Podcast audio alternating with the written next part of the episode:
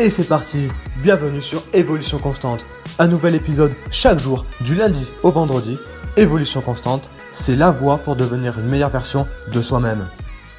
Salut à toi, j'espère que tu vas bien, j'espère que tu as passé un week-end extraordinaire et que tu es d'attaque pour cette nouvelle semaine. Cette semaine, nous allons voir comment passer à l'action, comment arrêter de procrastiner.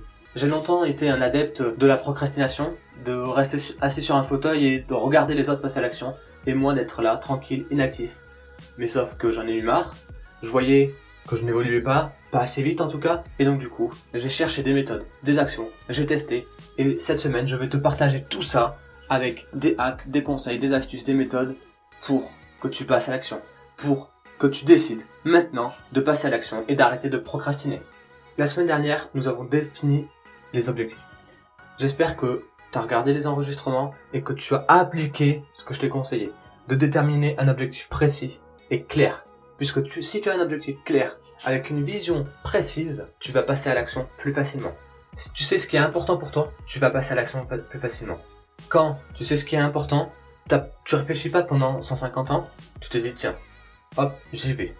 Et inversement, si c'est pas important, si c'est quelque chose que t'aimes pas, tu vas procrastiner. Donc détermine qu'est-ce qui est important pour toi.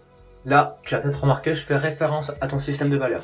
Pareil, j'ai fait une vidéo, un enregistrement audio sur le système de valeur et comment déterminer ton système de valeur. Donc va la voir si c'est pas fait. Je mettrai tous les liens en description. Il faut que tu sois au clair sur qu'est-ce que l'action va m'apporter. Peut-être que la tâche que tu dois faire ne va pas te plaire, ne va pas t'exciter, mais celle-ci est indispensable pour la suite. Je te donne un exemple. Mon objectif est de créer une entreprise pour vivre de ma passion. Mais avant d'arriver à ce but-là, il y a des tâches qui ne me plaisent pas du tout. Que ce soit la comptabilité, l'administration ou encore plein d'autres choses, ça ne me plaît pas du tout avant de procrastiner. Sauf que j'ai trouvé un moyen radical pour arrêter ça. Je te donne le conseil, l'astuce. C'est tout simplement d'associer tes valeurs hautes à ce que tu n'aimes pas faire. Donc là, d'associer mes valeurs hautes à la comptabilité, à l'administration, le fait d'aider les gens, le fait d'être en sécurité, de remplir mes objectifs. Et quand j'associe toutes ces valeurs à la comptabilité, mais je sais pourquoi je fais de la comptabilité. C'est pour, par la suite, pouvoir aider les gens, vivre de ma passion et être en sécurité, remplir mes objectifs.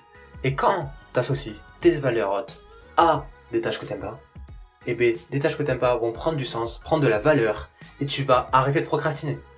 Donc c'est soit tu es directement dans tes valeurs hautes, et là il n'y a pas de souci, tu vas passer à l'action rapidement, ou soit tu associes tes valeurs hautes aux tâches que t'aimes pas faire pour trouver la motivation nécessaire pour passer à l'action, pour avancer. C'est pourquoi c'est très important de connaître tes valeurs, valeurs hautes, valeurs basses, et tes objectifs. Si tu as ton objectif et que tu as tes valeurs, tu vas passer à l'action beaucoup plus rapidement. Donc, deux choix. Soit tu es directement dans tes valeurs, soit tu associes tes valeurs hautes à la tâche. Et bon, petit bonus, c'est que si jamais tu as le luxe de déléguer tes tâches, fais-le. Fais-le grandement. La comptabilité, dès que je pourrai, je la déléguerai. les tâches administratives, j'aime pas ça, je vais m'en passer pour l'instant, je dois passer par là. Et du coup, j'associe des valeurs hautes, les choses qui sont importantes pour moi, à ces tâches. Et ça me permet d'avancer. Et je vois que ça me permet d'avancer. Si ça t'a aidé, n'hésite pas à mettre un pouce en l'air, à partager ce contenu. Surtout, passe à l'action. On évolue ensemble. La bise.